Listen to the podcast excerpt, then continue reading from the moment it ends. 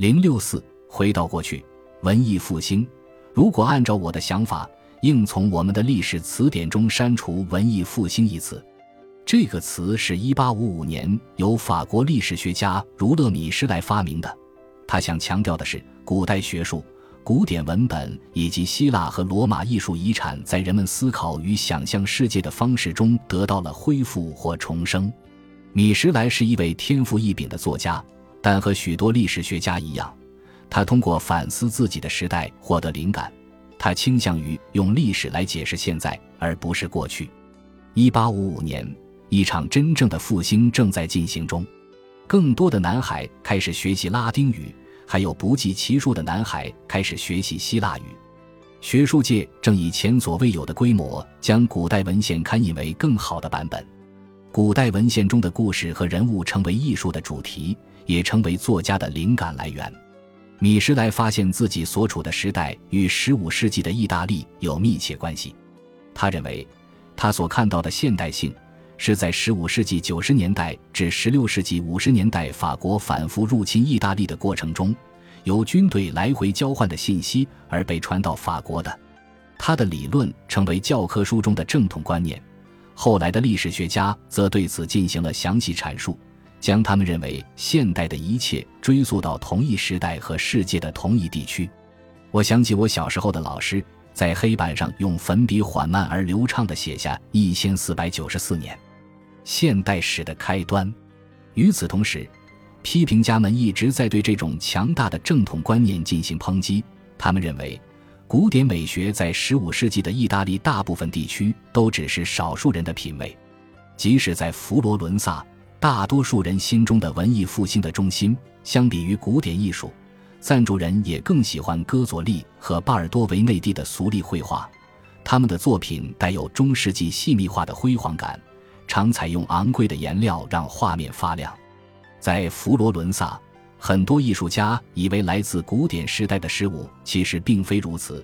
洗礼堂实际上出现于中世纪早期，圣米尼亚托教堂建于十一世纪，却被专家认为是罗马神庙。几乎所有我，可能还有你们，亲爱的读者，在学校学到的关于文艺复兴的东西，都是错误的或有误导性的，比如。它是现代史的开端，不，每一代人都有自己的现代性，而它都是从过去发展而来的。它是前所未有的，不，学术界已经发现了很多文艺复兴前就存在的复兴运动。它是世俗的，或它是异教的，不完全是。教会仍然是大多数艺术和学术的赞助者。它是为艺术而艺术，不是政客和权贵们操纵的。文艺复兴时期的艺术采取了一种新的写实方式，不完全是这样。透视是一种新的技术，但文艺复兴前的许多艺术在描绘情感和人体时是写实的。文艺复兴让艺术家得到升华，是的，但仅在某种意义上，中世纪的艺术家可能会成为圣人。相比之下，文艺复兴时期一些艺术家获得的财富和世俗头衔就逊色多了。他废除了经院哲学，开创了人文主义。不，文艺复兴时期的人文主义源于中世纪的学术人文主义。他追随柏拉图主义和希腊主义。不像以前一样，他确实吸收了一些柏拉图主义的成分，但很少有学者精通古希腊语。他重新发现了失落的古代。不完全如此，古代从来没有被遗忘过。古典引发的灵感也从未枯竭，他发现了自然，算不上。欧洲以前没有纯粹的风景画，但当十三世纪圣方几个在户外感受到上帝时，就有自然崇拜了。它是科学的，不，正如我们将看到的，每当有一个科学家，就会有一个巫师。尽管如此。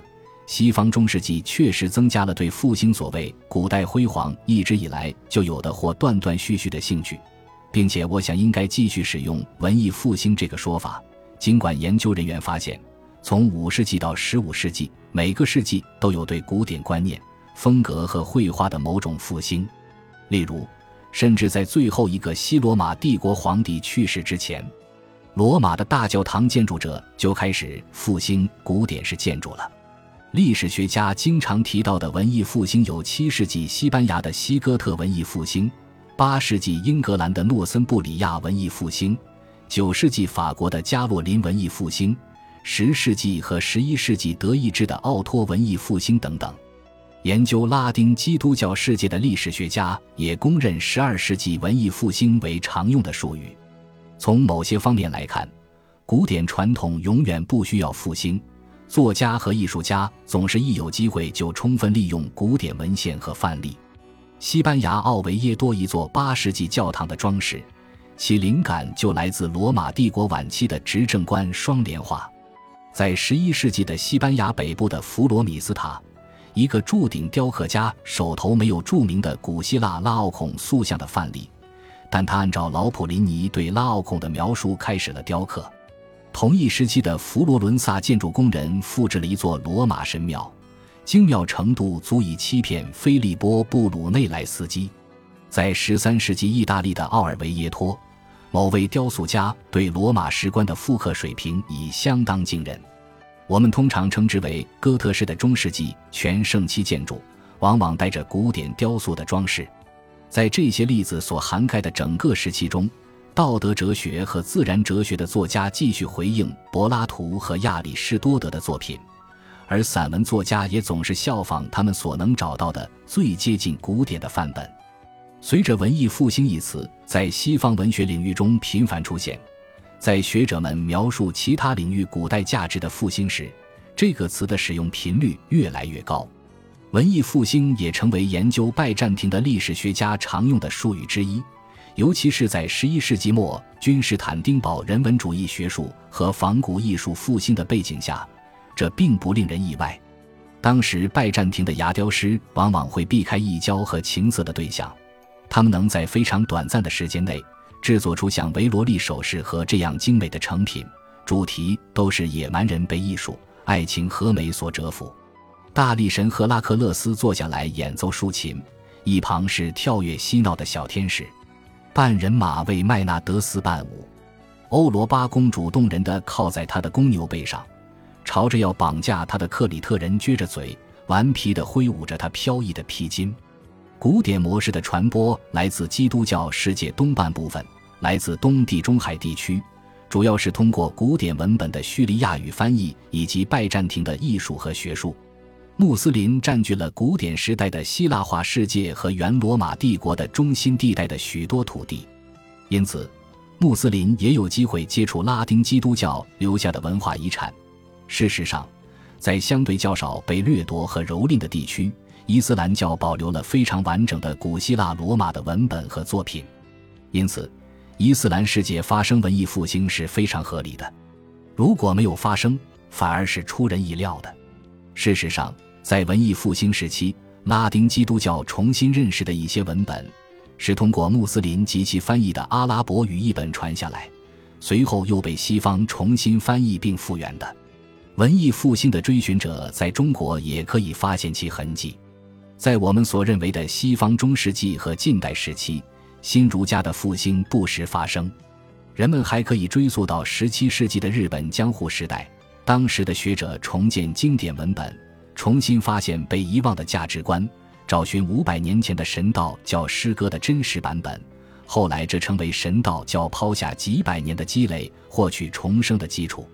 对于旧事物的重振，文艺复兴的作用并不突出；而对于新事物的开创，文艺复兴非常重要。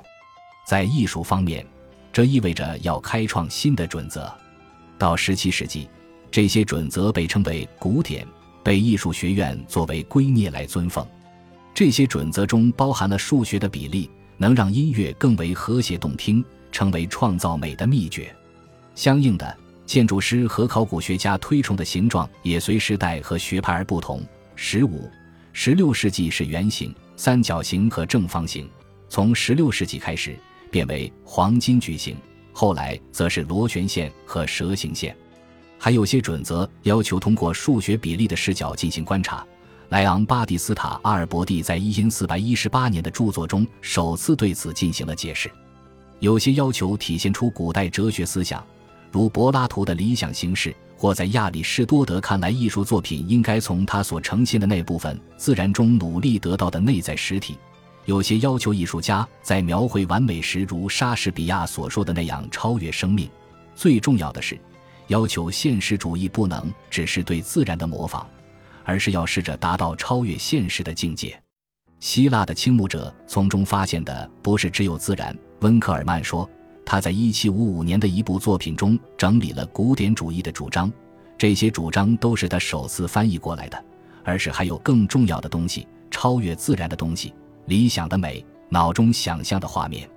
同样，在学术方面，中世纪晚期西方新出现的学派，与其说是文艺复兴，不如说是真正全新的出发点。14世纪末和15世纪。法国和意大利北部的学校将课程转向一系列被称为人文主义的学科，更注重人文对象，而不再是抽象的形式逻辑、神学和形而上学的超凡视角，以及自然科学的低级生物对象。人文主义课程更注重道德哲学、历史、诗歌和语言等。弗朗西斯·培根说过：“研究不是用来装饰的，而是要真正有所应用。”他在说这句话的时候。想到的就是上面这些研究，其目的是培养学生的口才和辩论能力。在一个充满动荡不安国家的大陆和一个遍布敌对城市的半岛上，这两样技能非常实用，就像在战国时期的中国或城邦时代的希腊一样。学者们看待世界的方式也发生了改变。人文主义者很容易产生一种历史角度的观点，意识到文化的变迁。要想理解古代的文本，就必须考虑到词语的含义以及文化背景也是随着时间而改变的。出于对语言起源和社会发展的兴趣，人文主义者将目光转向了外界，开始研究当时的探索者发现的新世界和边远地区的文化。薄伽丘挪用了旅行者带来的新语言中的词汇。佛罗伦萨神父兼医生马尔西里奥·菲奇诺曾服务于美第奇家族。他潜心研究埃及的象形文字，却不得解。两人都想知道亚当在伊甸园说的是什么语言，以及最初的文字来自何方。文艺复兴并没有在意大利或西方的任何其他地方全面爆发。我们有必要强调这一点，因为学术上的欧洲中心主义断言西方的成就是独特的，其对世界的影响是前所未有的，认为文艺复兴是西方带给世界的礼物。伟大的文化运动往往不是孤雌生殖，异花授粉总是帮助良多，并往往至关重要。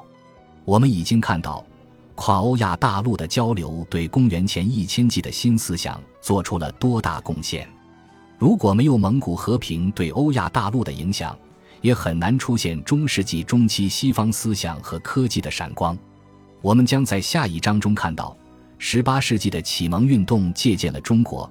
印度与日本的美学和政治模式，并依靠与美洲和太平洋较偏远文化的交流，获得了一些新的思想。如果发生在欧洲的文艺复兴没有受到来自外部的可观影响，那么这种反常会是极其惊人的。尽管如此，将文艺复兴视为未受欧洲以外影响的事件，从表面来看，理由也很充分。当文艺复兴在比特拉克和薄伽丘的文章中，在佛罗伦萨画派的乔托以及西耶纳画派的杜乔的接班人的艺术品中变得逐渐清晰时，跨欧亚大陆的交流已分崩瓦解。十四世纪四十年代，安布罗吉奥·洛伦泽蒂在一幅描绘方济各会修士殉难现场的画中加入了中国旁观者。大约同一时期，意大利商人比戈罗蒂写下了一本丝绸之路的通商手册。大英图书馆中有一幅意大利微缩画，画中展示了一场很真实的蒙古可汗宴会，音乐家们在演奏，小狗在乞要食物。不到一代人之后，费拉拉公国的安德烈亚描绘了多名我会传播福音至当时西方人已知世界的场景，可以看到中国人和印度人参与其中。然而，因三百六十八年元朝的灭亡结束了蒙古和平。或者说，缩小了蒙古族管辖的范围。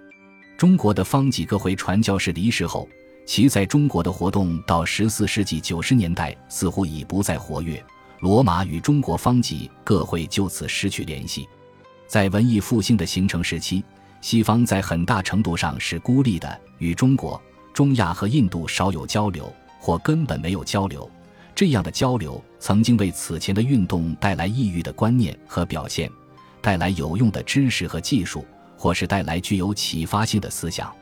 因四百九十二年，哥伦布准备启程前往中国，当时的西班牙王室关于中国的信息太过陈旧，让他携带的外交文书居然还是写给忽必烈的。而此时，中国已经处于明朝，元朝已灭亡一百二十余年。尽管原有的跨欧亚交流中断了，但在15世纪，欧亚大陆或其大部分地区通过可靠的、有据可查的方式，经由伊斯兰世界还是有过一些往来。伊斯兰世界缩小，并在一定程度上弥合了欧洲与南亚和东亚之间的差距。中国和印度的手工艺品成为欧洲仿造的对象。